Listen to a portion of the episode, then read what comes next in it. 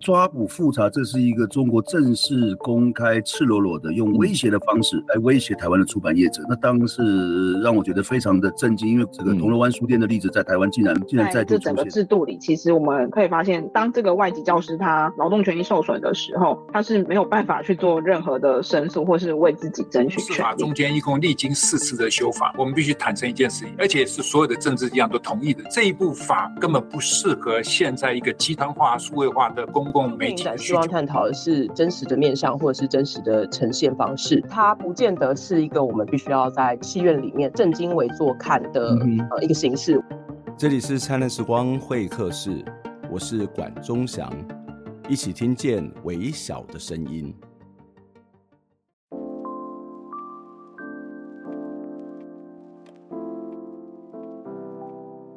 曾经有同学问我。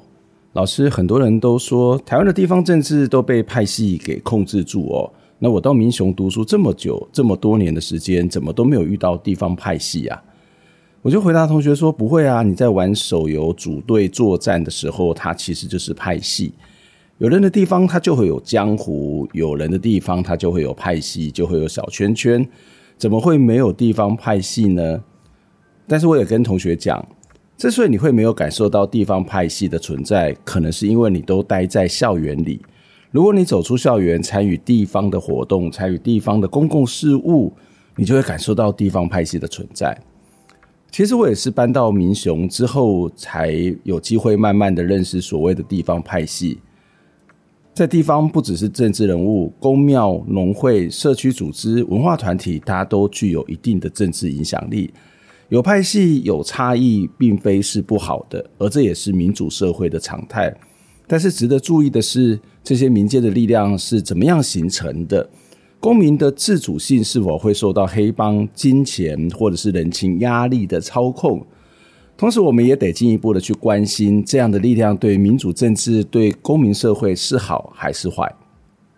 最近有一本谈台湾地方政治的新书，叫做《台湾地方政治读本》。来自青年时代的提问、实践与反思。这本书邀集了多位年轻世代的作者一起来谈台湾的地方政治，非常的好看。今天的节目呢，我们就邀请了这本书的作者林弘扬，还有主编严婉玲一起来讨论这一本书，一起来认识台湾的地方政治。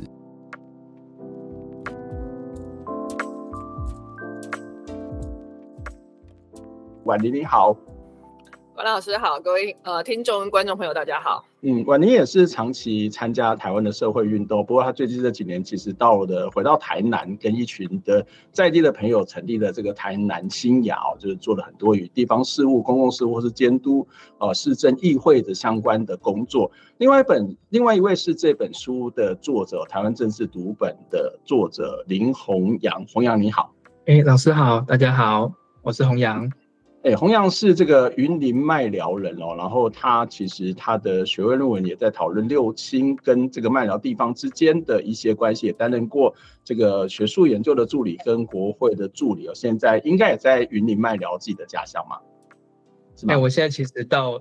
在在台北工作，对哦，在台北工作，对对对，对，对。OK，不过你写这篇文章，如果不是当地人，恐恐怕是很难那么清楚、精确的描述。所以，我们今天特别请到婉玲跟弘洋来跟大家来分享、来讨论这一本书，也来谈谈台湾的地方政治、台湾的地方派系哦。那我想一开始先请教一下婉玲，为什么会出版这样的一本书？那这本书大致有哪些章节跟架构，以及有哪些作者一起来完成呢？好，先让大家看一下书哦。书的封面长，哎、嗯，长这个样子哈。那呃，书的封面其实很有趣，是一只鲸鱼，然后漂浮在空中，那它上面承载了一些呃城市啊、建筑物这样子。那这张图很有趣，这张图是我们用生成式 AI 做出来再去修的底图哦。嗯嗯。那我觉得一方面也是呼应这个时代了，我们已经来到了一个跟上个世纪完全不一样。有网络，然后呃，AI 的技术大幅快速的进步当中的时代，但台湾对于地方政治的讨论，其实很多时候是停在两千年之前的。嗯，这个当然有非常多的因素。呃，其中一个非常大的因素是在当年讨论地方政治是有它政治上的目的，因为当时有一个所谓集权的威权的国民党政府嘛，那我们要去理解这个这个政府是怎么形成的，它怎么去控制地方的政治。那个时候有一波讨论，可是两千年后民进党执政开始政党轮替之后，反而在政治学界对于地方政治的研究变少了。嗯、那再加上其实两千年以后。呃，我们的宪法制度在选举上面有很大的修改，譬如说两千零七年那一次立委的席次减半，然后立法委员的选举从呃大选区多席次变成单一选区两票制，嗯，这些其实都改变了地方政治的生态，而且是非常从框架性的去改变哦。但我们其实如果站到一间书店里面去，我们就会发现我们太少一般面向大众的书在讨论地方政治。没错。所以在这样的前提下，我就在想，好，那我想找一群年轻人，他们都不是做政治学研究的，但是他们都在各自的工作岗位上或多或少接触到了地方政治这件事情。所以我的作者们包括了，譬如说像记者，好，或者是说像呃欣杰嘛，欣杰以前就是记者嘛，然后陈宁也是，陈宁他之前也在这个公视啊、呃、当过记者。那像微笑他。之前是商周的记者，那他现在是在一个社群的搜寻引擎里面做这个资料分析的工作。那像类似这样子的年轻人呢、啊，他们所观看到的地方政治一定有别于上个世纪我们讨论的那个地方政治的样貌。所以这本书有一点像是从当代的年轻人，二十五岁到三十五岁这个年龄层的年轻人来看。那我们邀请每一位作者从一个题目来谈他观察到的地方政治。那整本书的架构大概分成四块，第一块就是我们在谈，呃，推动地方政治很重要一个动力就是选举。那我们每一次在谈选举的时候，就会开始去讲啊，空气票啊，组织票啊，然后文宣战啊，组织战这一类的。那在有网络的时代的文宣战。其实会跟没有网络的时代差非常的多，那社群媒体的经营就会变得非常的重要。嗯、所以，我们第一篇就来谈社群媒体，包括 Facebook 或 Line 怎么去影响一场选举。好、嗯哦，那这一篇就是我们刚刚说在社群引擎搜呃这个搜寻的平台在做事的这位微笑写的。那第二篇我们谈的是农会，因为农会就是传统。等一下，我相信这个部分关老师也会有很多想要聊的哦。农会其实是在我们的地方政治里边非常重要的一个结构哦，那它掌握了金流也好，那整个农产品的产销也好，那它怎么去影响我们的地方政治，在这一篇里面有一些讨论。这样，那这是第一个部分，我们谈选举里面的操作是怎么回事。嗯，那第二个部分，我们来谈台湾有别于其他地方一些很特别的选区的制度，譬如说台北的平地原住民。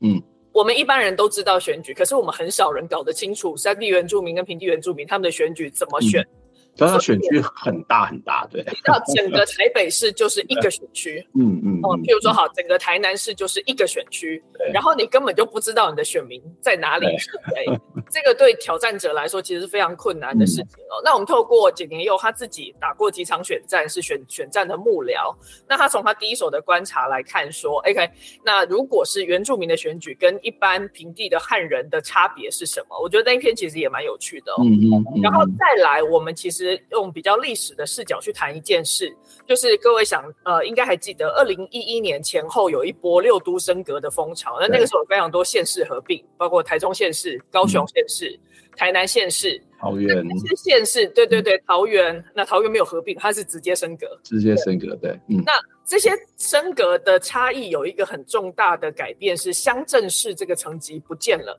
通通变成区，嗯、对。那变成区的差别就是少了很多选举跟位置，嗯，因为区不选举嘛，区长现在是官派，嗯，可是这样子会对地方政治带来什么改变？我们现在还在观察那个改变。那我们先回到过去去看说，说其实，在战后一九呃四五年到五零年代之间，我们曾经选过区长，区长曾经可以被民选，那个时候也还有区民代表制。那现在有没有可能恢复？我们透过这一篇来看，当时如果选区长怎么选？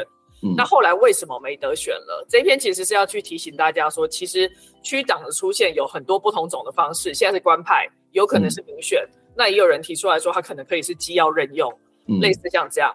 好，那这几篇其实就是在告诉我们比较大的选制是怎么发生改变的哦。接下来的三篇，我们就聚焦在中部地方的一些很细节的描述。非常精彩的三篇，对，是是是。一篇包括是首达，他自己本身是台中市的市议员，他从他第一手的观察来看，候选人现身是怎么回事，选民服务是什么，哈。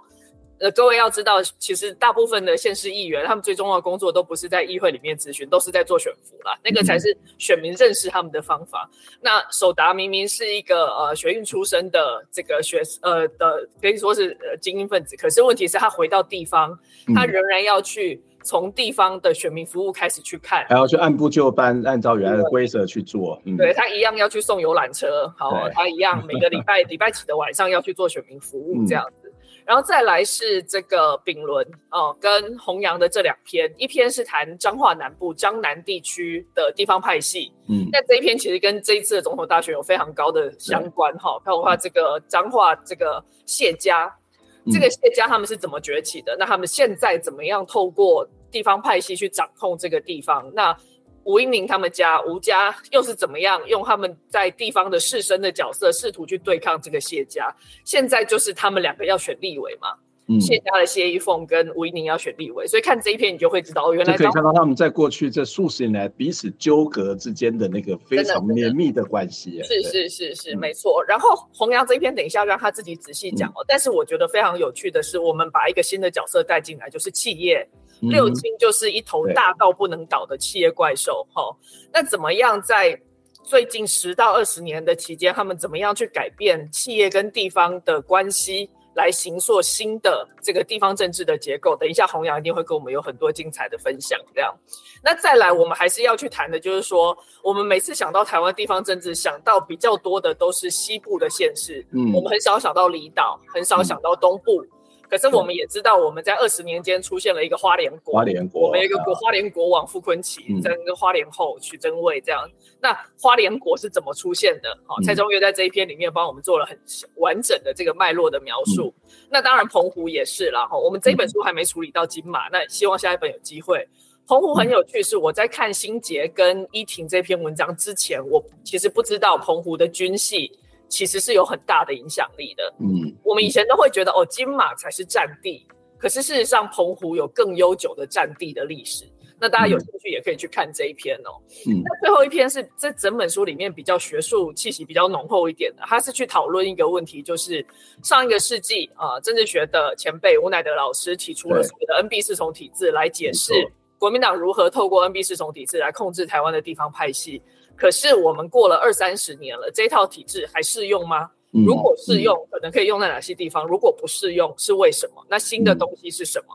透过这一篇对理论的爬书跟反省，我们来想想，那这个时代我们怎么讨论台湾的地方政治？这整本书的架构大概是这样。嗯嗯。嗯我我我觉得如果有机会，真的是要去写一下金门。金门其实我最近这几年也去了好几次，我觉得好有趣哦。就是说，除了那个历史文化跟台湾有很大的差异之外，例如说那边的家族、宗族、姓氏跟公务体系，那个这个可能不比台湾更单纯哦。那个复杂的程度，或是那个交融的程度，是非常非常好玩，值得去做研究。那刚刚我一直很担心的，就是我每次在访问书或是访问这个影片的时候，都很担心爆雷。我在担心婉玲自己会爆了很多的雷，但还好你没有把所有的东西都讲完。待会就是真的还是要找这本书来看，因为我自己在看的时候真的是津津有味，然后有很多很多的共鸣啊。那特别刚刚讲到一段，我其实也蛮有感，就是在台湾，我觉得不是那种大众的政地方政治的读本少，事实上，在我自己所知，做地方政治学系、做地方政治研究的其实也不太多。对，就是我自己也会跟我们政治系老师说啊，你们怎么不来研究一下民雄，研究一下嘉义？这其实也是一个很很值得我们再去关注、去深究的地方。那大家能够讲出来，大家就是刚刚谈到。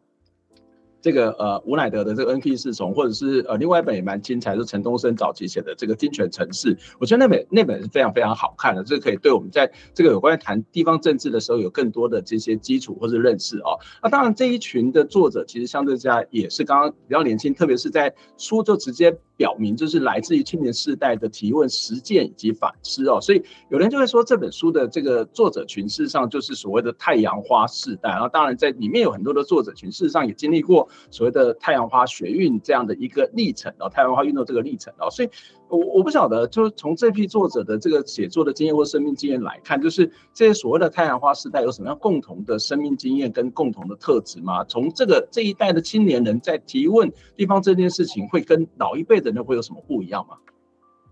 嗯呃，我大家好，我是洪洋，我就先讲我身边这一群年年龄层差不多人的经验好了。我自己本身是一九九四年出生的，然后在二零一三年。太阳花学运那个时候，刚好我是大学二年级，对，然后对我们这边来说，我们的所谓的政治启蒙或者是公共事务启蒙的时间，就差不多是那个时候，就差不多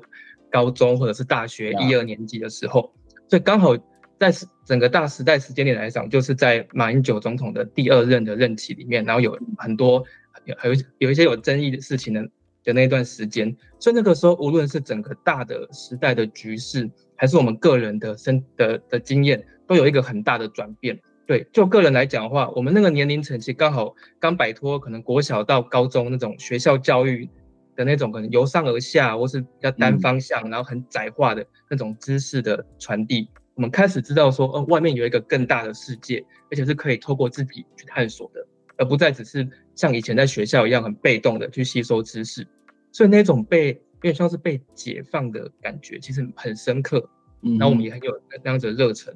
然后在这种情况下，我们一开始关注政治，看到的刚好也就是那个时候国民党执政后期的可能有一些贪污腐败的状况，或者是跟中共很紧密，或是一些民主自由的紧缩等等的。所以，我们那个时候对于不管对国民党也好，或是对于中共政权的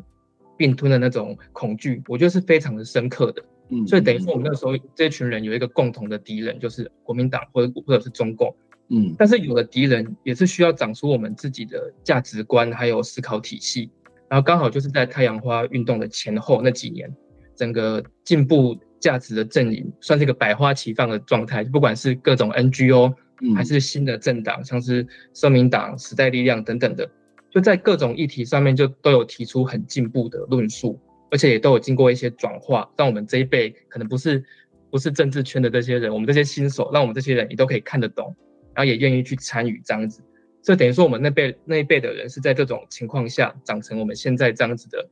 思考体系跟价值观的。嗯、对，所以呃，在太阳花前后那两三年，我们在思考体系上面有很大的成长。然后，但是到现在其实又已经过了六七年嘛，今年是太阳花的十周年嘛。那过了六七年之后，我们这群人也开始可能从学校毕业，然后出社会，然后从当时可能只单纯从书上、从网络上，然后从可能抗议的现场去了解社会的那种愤青或者觉醒青年，因为我们开始进入到社会之后，也看到了很多社会运作的真实的状况。不管我们回去做田野，还是我们回去选择参与政治，我们其实都看到了很多。所谓的真实的那种运作状况，所以我觉得我们的心态也开始有所转变了。虽然说我们的理想可能还是一样，可是对于说要怎么样达到理想，中间的那个方法或是路线，我们可能在经历过这几年在社会的历练之后，也有很多不一样的想法。对，所以我觉得这个是我们这个世代从二零一三年那前后开始启蒙，然后学到很多知识，然后后来进呃随着随着进入社会，毕业之后进入社会，然后后来我们也有慢慢的很大的一个。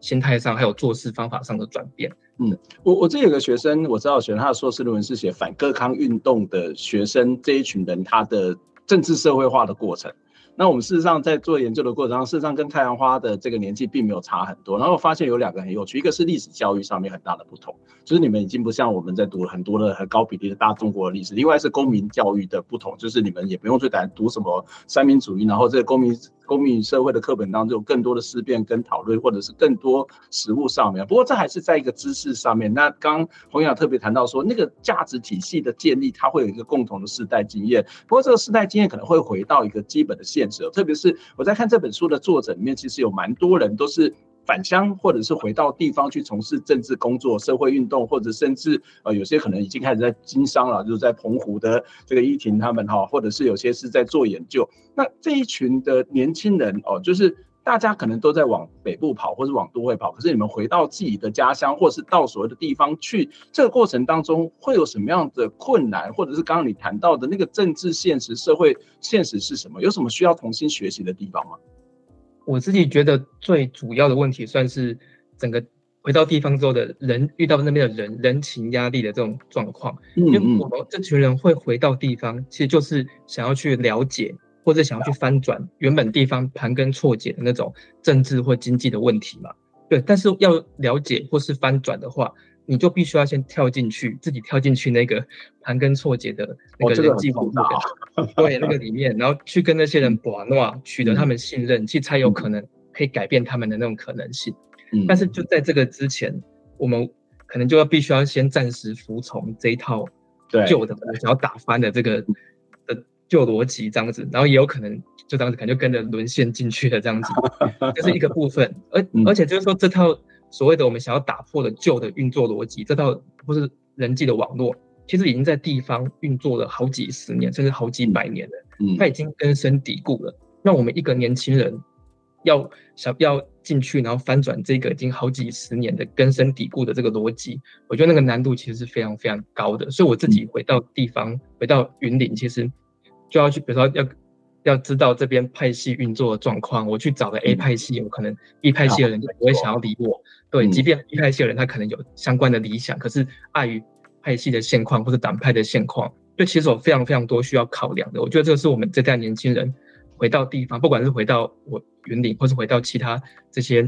乡村或者乡下，都应该或多或少都遇到这个在人际网络或人情压力上面的一个状况困境这样子。嗯，而且你可能到处都是你的阿姐阿伯啊，什么舅公啊，谁谁谁的亲戚哦，领导弟上面哪个好谁弟，上面哪个孙啊，大家都很很熟。然后即使是不同派系，大家可能都有一些。亲族的关系在里头，然后我我自己我分享一个我自己的经验，因为我们几年前因为呃前瞻计划，然后要把我们这边百年老树移走嘛，那我们就跟乡民就成立了一个大学路护树联盟，也跟这个翁章梁县长做一些讨论，做一些沟通沟通啊。那我是觉得县府还蛮有诚意，因为每次沟通的时候是一级主管，包括副县长也都在列啊，跟他谈。可是呢，毕竟我们翁章也是这个学院出身，他就跟我说：“哎，管老师，那我们来看看怎么办哈。”他说：“我有三个方法，一个就是呢，因为他是前瞻计划的钱嘛，他说，要不然我把我就举个例子，我把前瞻退回去，我们就不要做，不要不要移树，然后我们路也不要修了哈。”我想说，天哪，你这个是要挖坑让我跳吗？就是。地方没有资源，然后地方非常需要前瞻计划，只是我们对前瞻计划钱用法不同，我们也要退回去啊！啊，你都退回去的话，那我不是成为民雄的千古罪人吗？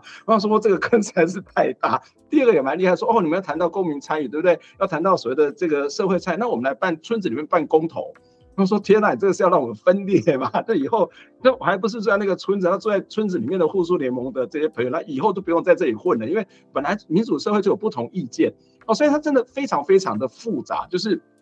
就会让我觉得说啊，你在台北搞运动，你跟在在乡村里面搞运动，它事实上根本是完全不同的逻辑。就像刚刚洪阳提到说，你要考虑到亲族的关系，然后考虑到他未来都还要在这里共同生活。”那怎么样去让大家意见可以彼此的去接纳，或是做一些公共讨论？那个公共的概念跟我们在台北或者在城市地区那个公共是完全不一样了哦。那我接下来想要请问婉玲，就是这本书谈的是地方政治，那我问一个很大的题目，好，就是这个地方政治跟全国性的政治在台湾有什么不同呢？就政治不就是政治吗？为什么还要特别的去强调地方政治？诶，其实，在政治学，呃，我是政治学界出身的，一定听过一句 cliche，一句那个陈腔滥调，叫做“所有的政治都是地方政治”。嗯。那我们如果从选举的角度来看，就是今天，呃，虽然我们明年一月十三号要选的是中央选举，是总统跟立委，可是事实上，立委也是一个地方一个地方选出来的，那总统也是大家一票一票投出来的，所以其实我们会发现说，即使是中央层级的选举，我们在谈的都还是地方政治啊。譬如说，好，我们就以彰化谢家为例好了，你看像谢典林跟谢依凤，他们可能就分属两个国民党内的不同的派系，一个支持郭台铭。然后可能一个支持侯友谊嘛，嗯、那这样的事情其实就已经在影响我们的中央大选。第一个，我们先谈的是所有的中央的事情都是透过地方的人选出来之后去形成那个民意。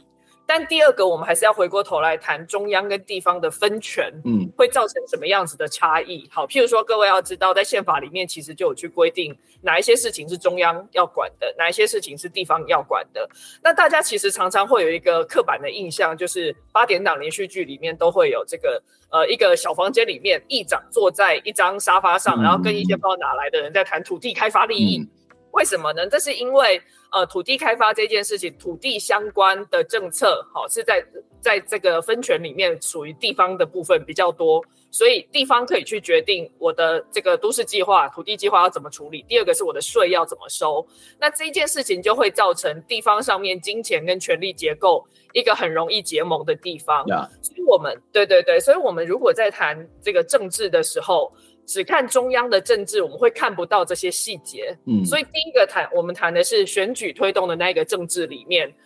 中央即使是中央选举，也是一样靠地方的推动。第二个选举，我第二个不是靠选举在推动，是靠政策跟治理在推动的这一个层次，那我们就是要去看中央跟地方的分权会造成什么样不一样的影响。嗯，我觉得大家可以先从这两个角度去谈，为什么我们必须关注地方政治。而且一般人呢，一想到地方政治，很容易会有一个错觉，就是地方政治就是黑金，嗯，地方政治就是社会新闻，嗯，那其实会把我们跟地方政治拉得很远。因为我们会觉得我们参与不进去地方政治的逻辑里面，嗯、会让更多人不不敢去碰政治，反正黑金嘛，对对对，就是把它异世界化，觉得那个不是我的世界，好，我进不去。那我们这本书有点想要打破这件事情，嗯、就是要告诉大家说，没有啦，那里其实有一个运作逻辑，没有那么难懂，你也可以懂，你也可以进去、嗯，这样才有办法让一般人觉得，原来我也可以理解地方政治，甚至进一步去改变地方政治，嗯、这样子。嗯我我觉得这蛮有趣的啊、哦，就是第一个就是所有的地方，所有的全国性政治，它都必须透过地方的累积嘛。所有的国家的政策也会到地方的实践，那不同地方的实践方法也会不一样。可是政策制定也会影响到这个地方它会发生什么事情。例如说，我刚刚谈到前瞻计划，那这边可能就会影响到哦，我们要不要这个树会不会活着啊，或者是路要不要开啊？就可能很多不同的争议跟讨论。过过程当中，我们的案子还比较单纯，有些可能案子当中很多的利益它就会跑进来了、哦。另外一个东西，我觉得还蛮重要，就是。我们自己在这个地方里面就觉得说，哎，地方政治好像黑金，这以前这样子认为，可是我们到这不会啊，所以我们也是可以跟公所很好啊，我们可以跟公所有不同的政党的公所也可以很好，我们还可以跟他谈一些事情，要不要一起来合作？所以我们办很多活动，他也会来，然后他其实也可以听得进去，哎，他不是你想象那样，包括市政、包括县政府也会有一些道路规划也会找我们，所以他没有很难。就是只是你应应应该讲说，不是没有很难，而是我们不要有刚刚谈到那种所谓的刻板印象，要不然其实就会很多时候地方政治是跟我们最紧密的一个政治的部分，因为我们绝大多数的人都不认识总统，但是我们可能会认识村长。嗯，那我们但是我们投村长的人就少，但投中投的人比较多。我觉得这是一个非常非常有趣，就是遥远的人我们会去投票，可是近的人我们反而不去投票，反而放弃了某种自己在地方的政治权利哦。好，那我们刚刚这一段节目当中，大概也都跟大家简单的分析讨论这本书的一些基本的架构。那待会我要回到，我们先休息，要回到这个现场，我跟大家谈一个，就请两位两位再跟我们分享。我觉得这本书非常精彩的部分，就是在中部地区一些非常实务的这些经验哦。我们先休息一下。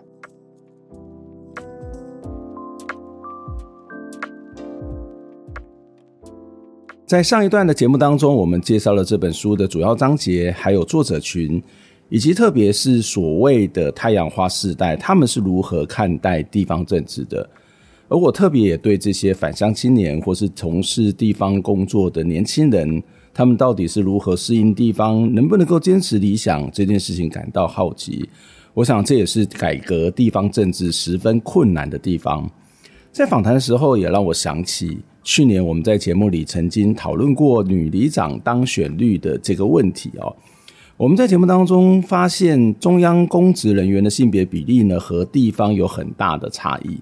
越往地方，传统男性的政治力量它也越大。传统的价值与社会关系，往往影响了地方的投票趋向。我想这也是改革地方政治困难的所在。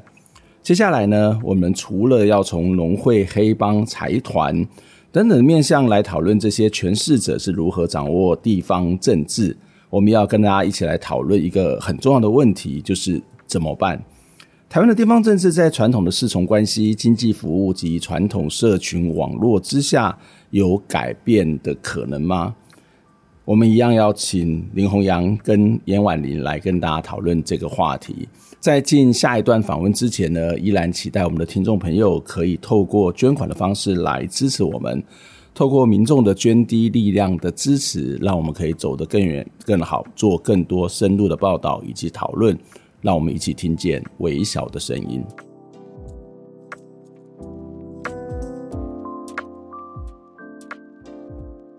欢迎回到灿烂时光会客室，我是节目主持人管中祥。今天有两位来宾，一位是这本书的主编叶婉玲，婉玲你好。哎，主持人好，那各位听众朋友大家好。那另外一位是洪洋，也是这本书的作者之一。洪洋你好，大家好，主持人好，我是洪洋。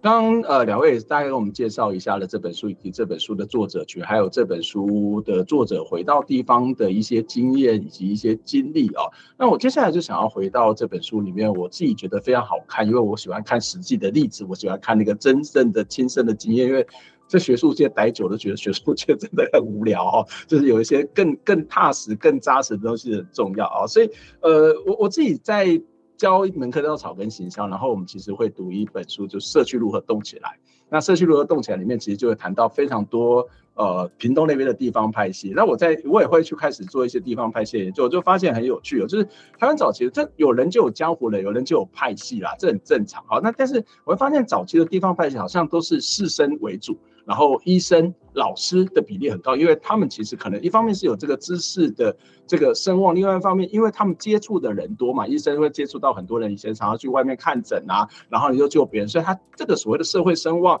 跟这个支持度就会越来越高。可是后来我们看到地方派系好像不是长这个样子，就像刚刚谈到的，哎，想到地方派系就会想到黑金，想到地方政治想到黑金，所以在现实上面也是蛮多是所谓的黑帮啊，或者所谓的派系，或者是。这个财团把持，为什么会有这样的一个转变？因为蛮多人会说，这个所谓的被黑帮把持、被财团把持，很多人会说那个开端其实是在一九九零年代，可能李登辉时期，那个时候开始，中央政府跟地方的这些黑道合作，就合法性危机啊，就是要对对对，那个地方的力量进来巩固政权嘛，哈。对，就是我觉得目前台面上听到蛮多人是从这个角度来切入，但我自己认为这个有点像是从。中央往地方看的视角，但如果从地方的视角往外看，我自己会觉得，呃，比较重要的背景是在刚好是在一九七零八零年代以后，农村的人口开始大量的外流，嗯、我觉得这个是一个很关键的因素，也是那个多质化的过程。对对对，那个时候刚好农村的农业产值下降，然后都市又刚好工商业开始起飞，所以农村大量的，尤其是青壮年的人口都外流到都市去讨生活。对，尤其是以以我所处的云林沿海地区来讲，我们那边自然环境是非常的恶劣，我们都叫做风头水尾。对，就是嗯呃，海风很强，然后又是整个农业灌溉网络算是最末端，所以淡水的资源很少。然后我们那边靠海嘛，所以土壤的盐分又非常的高，所以环境自然环境非常的恶劣，然后导致农业的收成很差。所以跟其他农村比起来，我们那边的农业收成又更差更惨。对，所以在都市工商业发达之后，我们这边几乎七八成以上的青壮年人口都跑出去都市讨生活了。嗯、对，所以等于说整个农村的青壮年人口都空掉了，只剩下。是说原本农村里面的知识精英，他们其实也往北部去走了。对我，我觉得，呃，因为我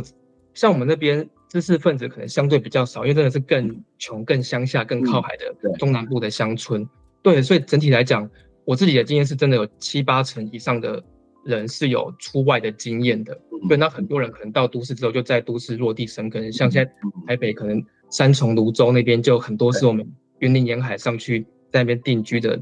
的移民这样子，对，所以我自己觉得说七八零年代以后的这整个农村的青壮的人口外移是个非常重要的因素，对，所以农村可能就只剩下老人或者是很穷的人这样子，但农村的这些公共事务。跟这些政治的选举的位置，它还是还是在啊。那要给谁做对，而且你要担任，你要能够选举选得上，你其实也要有一定的人脉的支持，还有金钱的资源。所以也不太会是那原本那些很穷很穷的人可以选得上。对，mm hmm. 所以就我自己的经验来讲，尤其是在我们云林沿海的麦寮跟台西，在这个时候黑道。这个这个角色就出现了，但这个出现其实也跟人口外流到都市有有一定的关系。对，我就以台西为例子来讲好了。对，台西，如果比较了解我们那边那边的人都会知道，说台西在以前有个称号叫做“流氓的故乡”。对，对对对。然后这个状况其实就是因为这些人口大量外流到都市，然后这些出外打拼的年轻人，其实到了都市人生地不熟嘛，他们就会倾向跟同乡聚集在一起。对，然后成群结党，嗯、年年轻气盛这样子，而且因为我们沿沿海地区原本的那个生存条件就很差，所以可能民风就会比较剽悍一点。对，嗯、所以到都市地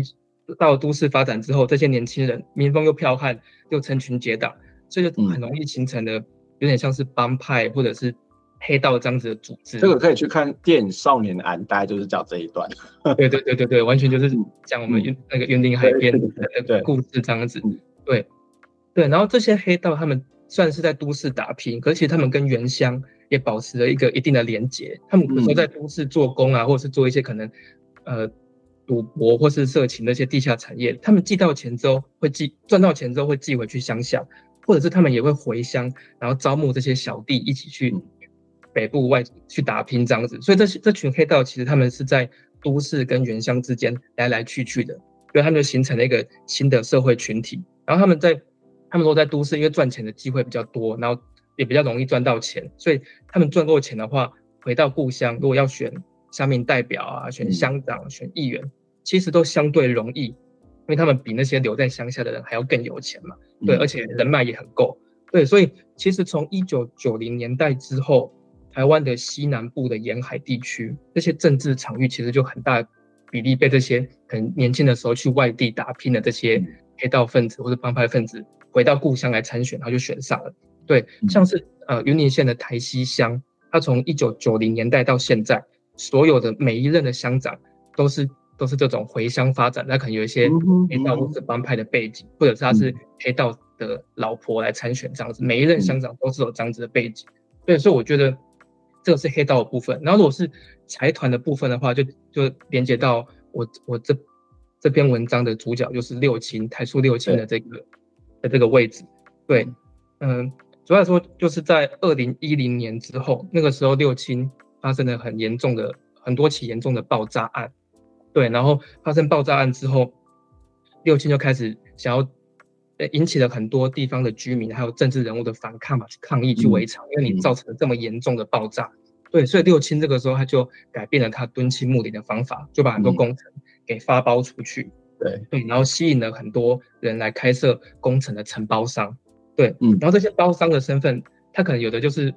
呃，单纯的商人，那当然也有一些是原本地方派系或是地方的政治人物，或者是黑道这样子，他们就来开设工程包商，然后，然后呃承包六轻发出来的工程，就等于说六轻他也是透过这种工程的发包，透过这些工程的利益，把这些有钱有势的头人都给纳进来六轻的体系里面。嗯、对，然后我们云林沿海那个地方最有钱的就是这些人嘛，我那边赚钱的机会不太太不太多。主要的赚钱就是要透过六轻这个很大的工业区这样子，对，所以这几年，尤其是二零一零年以后，越来越多的这些工程的包商、六亲的包商，他们就参与地方的选举，所以像麦寮目前的乡长，还有乡民代表会的主席，还有我们那边最大的一间妈祖庙广范宫那间庙的主委，嗯，也都是六亲的包商，更不用说是县议员、村长，几乎都有一半以上都有这个六亲包商的这个背景。嗯嗯，刚刚这边有两个重点，第二个就是我们过去在解释地方派系的这种所谓的兴起，或是一个台湾地方政治的改变，会用所谓的合法性危机、正当性危机，就是好像李登辉没有办法掌握整个的政治的权力，所以他也没有办法去对抗军方，那就是要从台湾台湾的民间社会去找出这些他可以拉拢或者是去可以结盟的力量。那地方派系跟某些新兴的财团可能就是一种类型。不过后来解释是说，其实在这个更早之前。这些假设要去拉拢这地方派系黑金，那他们其实更早就已经有了嘛。这个有可能是跟这个都市化的发展、城市的移动的状况是有关。我觉得这是一个蛮有趣的解释。另外，你刚刚谈到那那个六轻的包商，是让我觉得我是蛮有感的，因为我们其实在过去几年也常去那边。然后想说，哎，其实到六轻工作的云林麦寮人，云林的也没是那么多嘛，因为有些是属于专业的这种技术，然后我们过去也引进了一些这种移工进到里头，所以不会有直接的这种。好像这边给你工作，然后你就来支持我，但是不是诶、欸，它是那个整个六轻产业链诶、欸，那个层层的转包的过程哦，那个是非常非常绵密，就是每一个人都跟六轻会有各式各样的关系。好，他可能是直接被聘雇的关系，他可能是一个敦亲睦邻的关系，他可能是一个转包，又是一个转包，大包、中包、小包，然后包到一种绵密的这种所谓产业链。那这是云林的状况，但是我想要请教，呃，婉妮，就是说，那其他地方的这种所谓的地方派系开始所谓的所谓的黑金化，也是跟这样的一个历程是有关，还是不同的地区有不同的这种发展的这种经验呢？其实我真的觉得每一个地方的派系形成的过程啊，那当然我们刚刚说最后一篇文章在谈 NB 四重体制的时候，嗯、呃，我们都会去说，可能就是在呃国民党执政呃长期一党独大的那个年代，他们会试图去扶持地方上的派系。嗯、好，那那个扶持是怎么扶持，我们就要来想一下了哈。那有可能是因为，呃，其实以丙伦那一篇来说，他就以张南为例，哈，以西周这个地方为例来作为一个，呃，这个呃历史的演进，哈。譬如说，其实当时在西周最大的家族，战后一开始其实不是谢家，而是有一个林家，嗯，可是因为呃，我们也都在历史课本读过，譬如说像土地改革啊。或是各式各样的这个呃三七五减租啊这一类的政策下，导致了传统日治时期的地主阶级的没落，因为他们变成资本被转移了嘛，从土地资本变成企业资本，那企业资本很多时候四大公司的股票还不一定赚钱，那这个阶级的影响力在那个时候没落下来之后，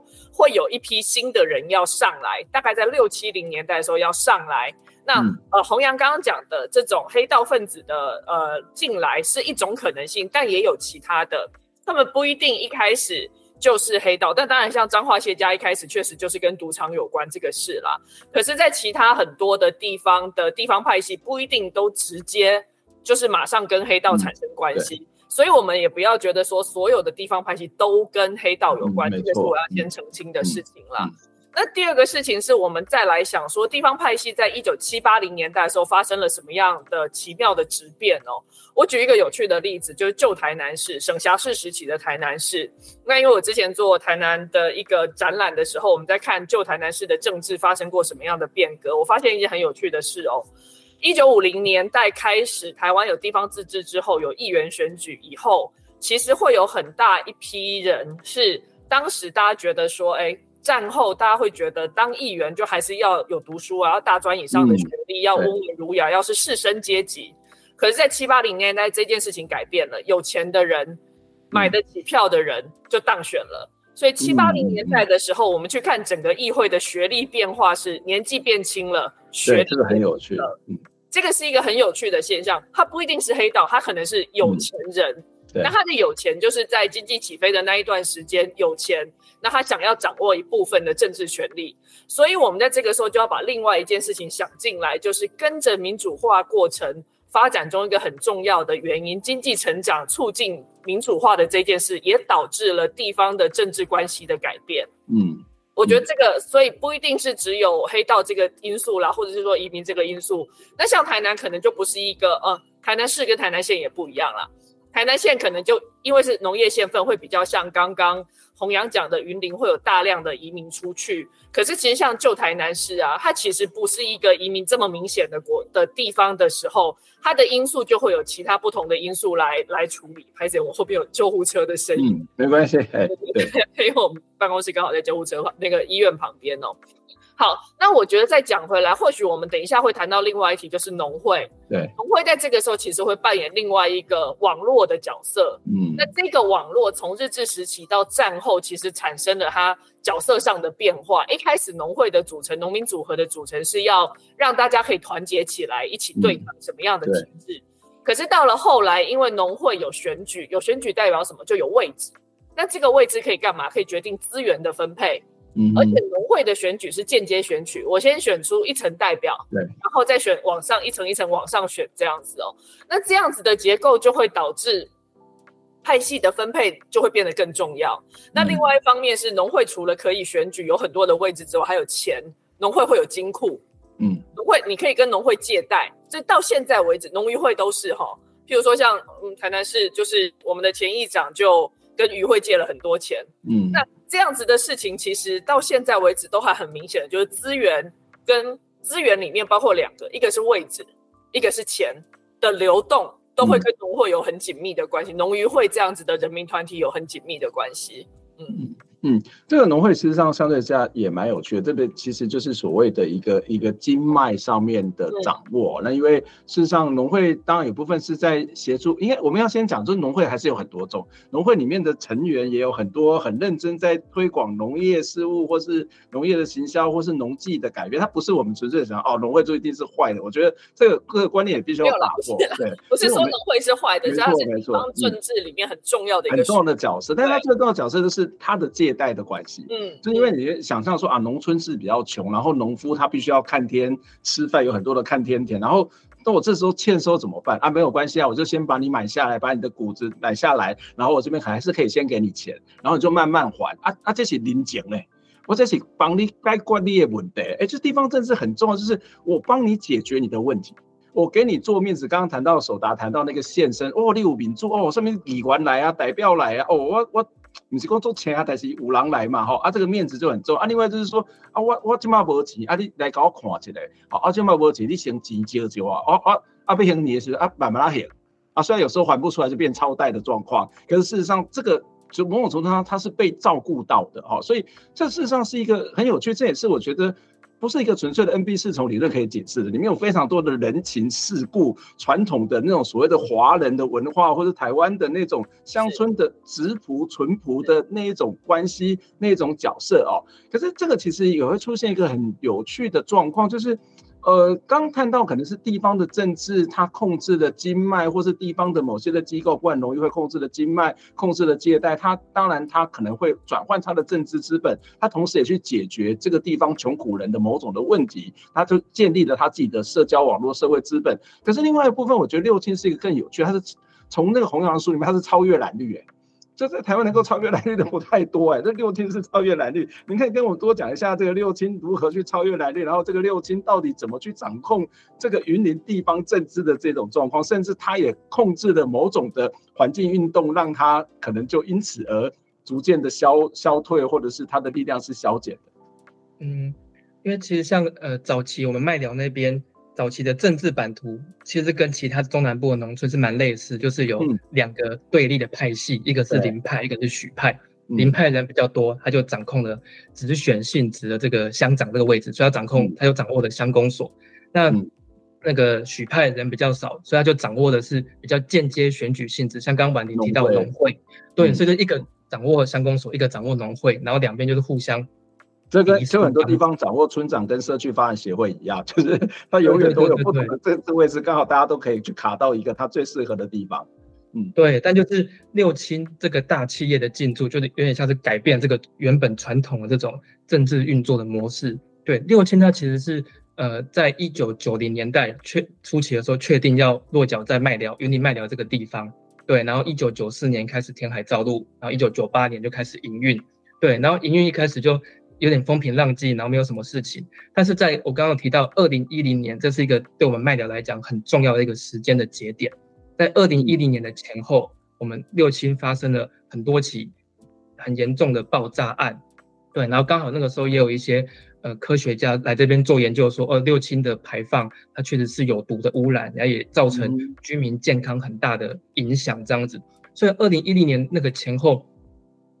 六轻。在我们麦寮人的心目中是一个比较负面的存在了，因为它带来了很大很很多的污染，跟它跟健康上的影响这样子。对，所以在二零一零年之后，六轻就改变了它的敦亲睦邻，或是说工厂跟地方互动的这个模式。在二零一零年之前，就是因为六轻它是台塑企业的嘛，台塑你要变成台塑的正式员工，其实你是要相关的可能化工或机械的背景，嗯，要透过考试才可以考进去的。对，虽虽然说他在卖寮设厂，可是能够变成台塑正式员工的人，其实非常非常少的。对，所以等于是在那之前，我们卖寮人其实，呃，对，没有直接那么直接的享受到六亲所带来的这些。我我有一个朋友从五轻，然后跑到六，就从云林啊、呃、宜兰，然后原本要在宜兰干，然后后来跑到云林，他就从宜宜兰然后搬到云林去住，所以那跟跟地方没有关系，他就是一个专业者，他就跟着六轻去移动。对。对，所以就是当二零一零年那时候六轻发生很多爆炸案之后，很多的居民就去抗议，很多的那些地方的政治人物就去抗议，然后然后所以这个时候六轻就发现说，我、哦、我不能再继续这样下去了，我除了改善我的公安，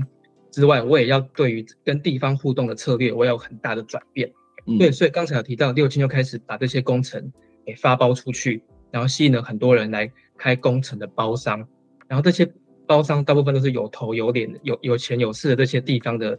政治人物或者是有钱的商人，然后这些人开了包商之后，就会开始聘用地方的居民来当做他们的员工，然后因为包商员工就不会像台塑员工那样子，你要透过考试，然后很严格才可以进去，任何人都可以去当这些包商的工人。对，所以等于就是说，六亲透过这个策略的转变，把地方的头人还有居民都给纳进来六亲的这个经济体系里面，而且这些人、这些地方的人必须要靠六亲发包工程，他们才可以过活。对，所以我觉得这个策略的转变，不止影响了麦寮的经济的状况，也改变了麦寮的政治，还有麦寮的整个地方的社会。对，所以我刚刚有提到说。二零一零年之后，工程发包出去，然后有很多人来开设包商，就形成一个新的包商的阶级。因为在我们麦寮那种风头水尾、很穷乡僻壤的地方，能够有钱的就是这些包商嘛。他们跟六六轻发包工程，然后他们就去做这工程，然后赚了很多很多的钱。对，所以这些包商就形成一种非常新的阶级。对，然后有了钱之后，就会想要参与选举。对，然后就因为他们。资源比较多，然后人脉比较多，因为他们有很多的，不管是他们包商底下的员工，或是刚温老师提到的中包或下包这些员工，一定都挺自己老板嘛，嗯、所以他们就不管是在人方面还是钱上面，他们都有比一般的居民有更大的资源，对，所以他们就比较容易选上，不管是县议员也好，或是乡长也好，对，都有很多的包商来参与选举，然后很顺利的就选上。然后另外一个因素也，为什么这些包商会想要参与选举也是因为我们那边有点像不成文的规定的，六亲看到两家包商来来投标，一个是有政治职位的，一个是一般人，嗯、六轻会比较倾向把这个工程发包给有政治位、政治位的。对对对对对，利上加利，因亲上加亲就对了。对对对，因为嗯，其实也可以想象我。一个企业如果跟地方政府或者跟地方政治人物打好关系的话，嗯、我在这边运作也是会就比较不会被找麻烦嘛。嗯、对，所以就变就是变成一个双向的系统。这些包商他比较有钱有资源，他就比较有办法选上，然后而且它有很大的诱因，因为我选上之后就可以拿到更多的工程。对，嗯、所以就是等于是各种因素把这些包商往政治的位置上面推。所以我们那边目前的。刚好提到乡长或是乡民代表会的主席，甚至我们连我们那边公庙的主委都是六千的包商，嗯、而且有趣的是，像现在乡代会的主席跟最大公庙的主委，他们都不是在地人，他们都是外地的商人来卖寮做生意，然后选上或是当上主委。这个其实在中南部的乡村其实很少见的，嗯、就是一个外地人，你也不是属于原本在地的派系，你也不是这边土生土长的人，你一个外地人。然后来到来到麦寮，你却可以当上这边最大的公庙的主委，或是选上乡代会的主席。嗯，所以我觉得这个就是六亲的进入之后，把整个麦寮的地方政治形成了一种很彻底的转变，然后形成一种有别于其他乡镇或是其他中南部乡村的那种，可能还是以地方派系或者是以蓝绿政党为主的这种模式。我觉得麦寮的模式是一个很不一样的状况。嗯，我觉得这非常有趣哦。这其实也会去解释到，其实应该讲说，原本的 NB 是从一个不足的地方，就是我们刚刚谈到，其实有很大一部分跟文化或是这种所谓的社会关系、人际网络是很大的关系，然后形成的这个脉络，甚至刚刚谈到都市化的移动也会产生这种所谓地方派系。但是我觉得这样谈下来，感觉一个很很大的因素就是钱呐、就是。这个这个我不知道这怎么解决，就是也许大家会讲说，这也会涉及到整个台湾地方政治有没有可能转变。例如说，呃，越穷的乡镇，越到选举的时候，越会去欢迎这些工业区的进驻。那为什么？因为工业区进驻之后，大家会想说，哦，那边那边那边开始有有康普台湾省，咱开始有发电啦，啊，污染上面要紧不要紧嘛？咱无饭他吃，啊，刚刚讲上面污染，好，这个其实我们会看到常常类似的这种状况，所以我们看到可能彰化很多的工业区，或者过去的国光石化的例子，或是六轻的例子，其实也是这样，或者是有另外一种就是好的，这个从化区啊，这个化了啊，化了之后，我家就被划到从化区里面，我就会发大财啦，然后就会有财团要来买我的土地啦，啊，所以这个市长。贪污有什么关系？贪污什么不重要嘛？重要是我也跟他一起发财了嘛？啊，他贪污啊，但是他有照顾到人民啊。我我觉得这是一个现实。我说的现实就是让大家要生存。那这个现实可能会来自于刚刚谈到某种的自然或是国社社会地理的区域，例如说好的比较偏乡、比较沿海，这可能是一个地理的区。另外一部分，它会不会是跟整个台湾的国家的政治资源的分配有很大的关系？就是这个政治资源的分配，事实上使得哦、呃、这些地方的人他必须要去依赖这这样的一种所谓的地方的力量。那我不知道是不是这个因素，我我自己听下来，我觉得这好像也是一个可能的原因。可是。我最后想要再请教的一个问题是：假设是我刚刚谈的原因，或者其他原因，那这种地方政治有什么可能改变的机会跟可能吗？对，就是它是一个绵密的社会网络，又是一个解决你在经济上面困窘的一个一个一个恩人吧，或是至少是一个力量。嗯，我觉得呃，以这个经济资源的分配来说，我们可能可以从两个层次来看。第一个是我们的法治结构，因为现在我们呃的地方政府跟中央之间的这个资源的划分是透过财划法嘛，财政划分法来做。嗯、那这个其实财划法很早以前就有人说应该要修，只是怎么修要来谈。因为现在的观念都是人少的地方资源给的少，人多的地方资源给的多。嗯、这个就常理来看当然没问题嘛，因为我这里人多，那我当然要多给点钱。但是还有另外一个问题是。如果说像过去我们常常在谈南北区域均衡发展，呃，不均衡发展很重要的原因是，呃，公公司的营业登记都在台北，嗯，但是工厂都不设在台北，都在东南部，结果税都交给台北。嗯、那因为这个是地方税，所以就台北很有钱，可是污染都是中南部来承担，嗯、这个也是过去常常在谈的这个区域不均衡一个很重要的原因，嗯、就是你的税级怎么去分配，嗯，对，那。我觉得，呃，回到呃，管老师刚刚最后一个问题，就是地方政治到底有没有可能改变？我觉得除了钱，另外一个我们要来看选制。嗯，像譬如说，像立法委员席次减半这件事，就再加上这个单一选区两票制，其实已经让地方政治在最上层立法委员那一层中央民代选举的流动性变得很低。对，因为我们没有办法像过去一样大选区，我们可以选出各种不同立场的立委。嗯，哦，那以至于两党政治就更形稳固，因为只有大的政党才有办法去做立委这个层级以上的竞争嘛。嗯，那我们的这个多党政治只能顶多存活在县市议会这个层级，因为毕竟这里还是就是多席次的选区这样子。那这件事情会不会影响到地方政治？会，当然会。为什么？因为我们上面结构不容易改变，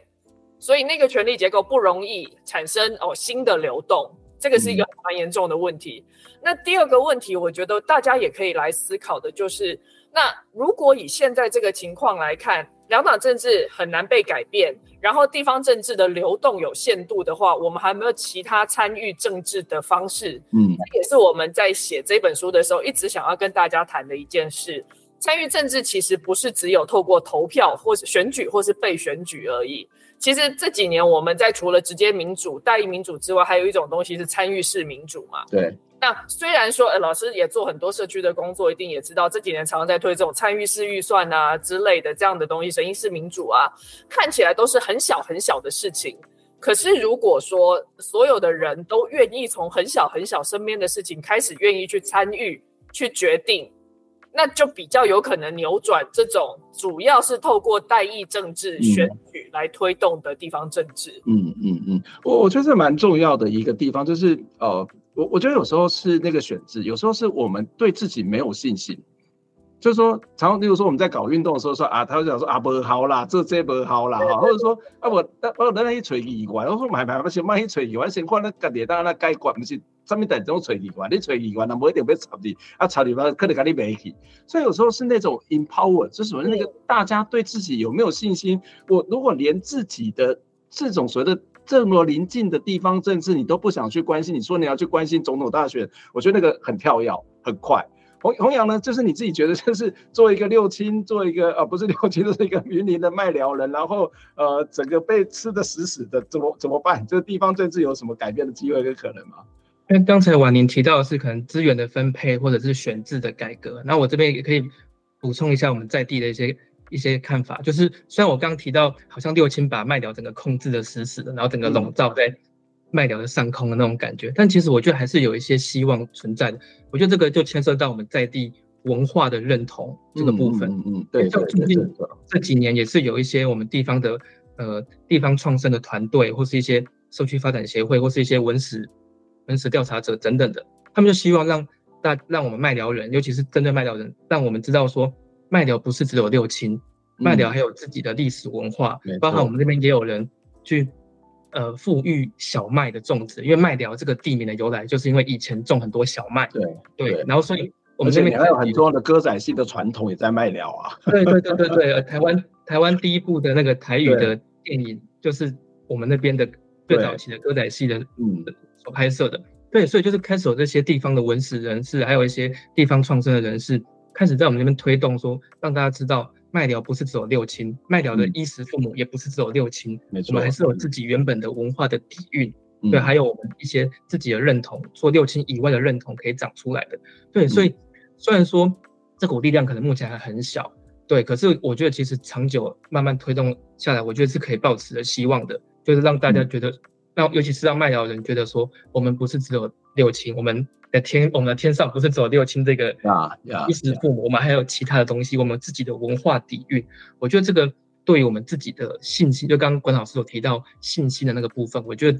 这种文化的附赠，或是重新找回我们这边的在地特色，这会是另外一条很重要的路线。我我觉得这蛮重要。其实我我这几年就是从台北搬到后民雄，我觉得我非常能够感受到那种地方对自己没有信心，或者是。刚刚卡迪伯下这件事情，其实不会啊。我觉得民雄有三百年的历史，然后以前有三家戏院，然后有这么多的每年的大士爷庙都有数十万人来，哦，那很厉害欸。这个跟很多地方比起来，它是没有的，它有它的独特性。我会常跟这些小学老师讲说啊，你不要一天到晚，就是你可能要多加谈一些文化教育、乡土教，要不然他才会知道我这里跟别人不一样啊。所以。如果今天我们只是就刚刚洪洋谈到一个分析，我觉得很有道理，就是我可能因为我的经济的需求，我移动到其他地方去，移动之后就很难再回来了，所以它可能变成是同乡会，然后回来大概就刚刚谈到政治的这种资源是有关系的。可是你今天当然地方的经济发展很重要，资源经济分配很重要，是如果今天的钱别人赚的，别的地方赚的比较多，你可能就会走。可是那你有没有什么想要让你留下来或回来？除了工作之外，就是刚刚谈到的一个认同嘛。所以那个认同可能就是一个信心的开始，怎么样找回自己地方的光荣感，怎么对自己有信心？我觉得。呃，这个是一个文化，但是婉玲提到选制的问题、经济资源分配的问题都非常非常的重要。我还是要强调这本书非常非常的好看哦，就是这本书，就是呃，你可以就是台湾对地方政治的开始的认识，你可以从这本书开始，写的非常浅显易懂。那这本书其实有机会的话，我也希望大家真的可以把它找出来看。之后台湾政治地方政治读本，来自青年世代的提问、实践与反思。今天非常谢谢两位来接受我们的访问，希望下次有机会再跟你们讨论论。相关的问题，我们下次再见，拜拜。谢谢，谢谢关老师，谢谢。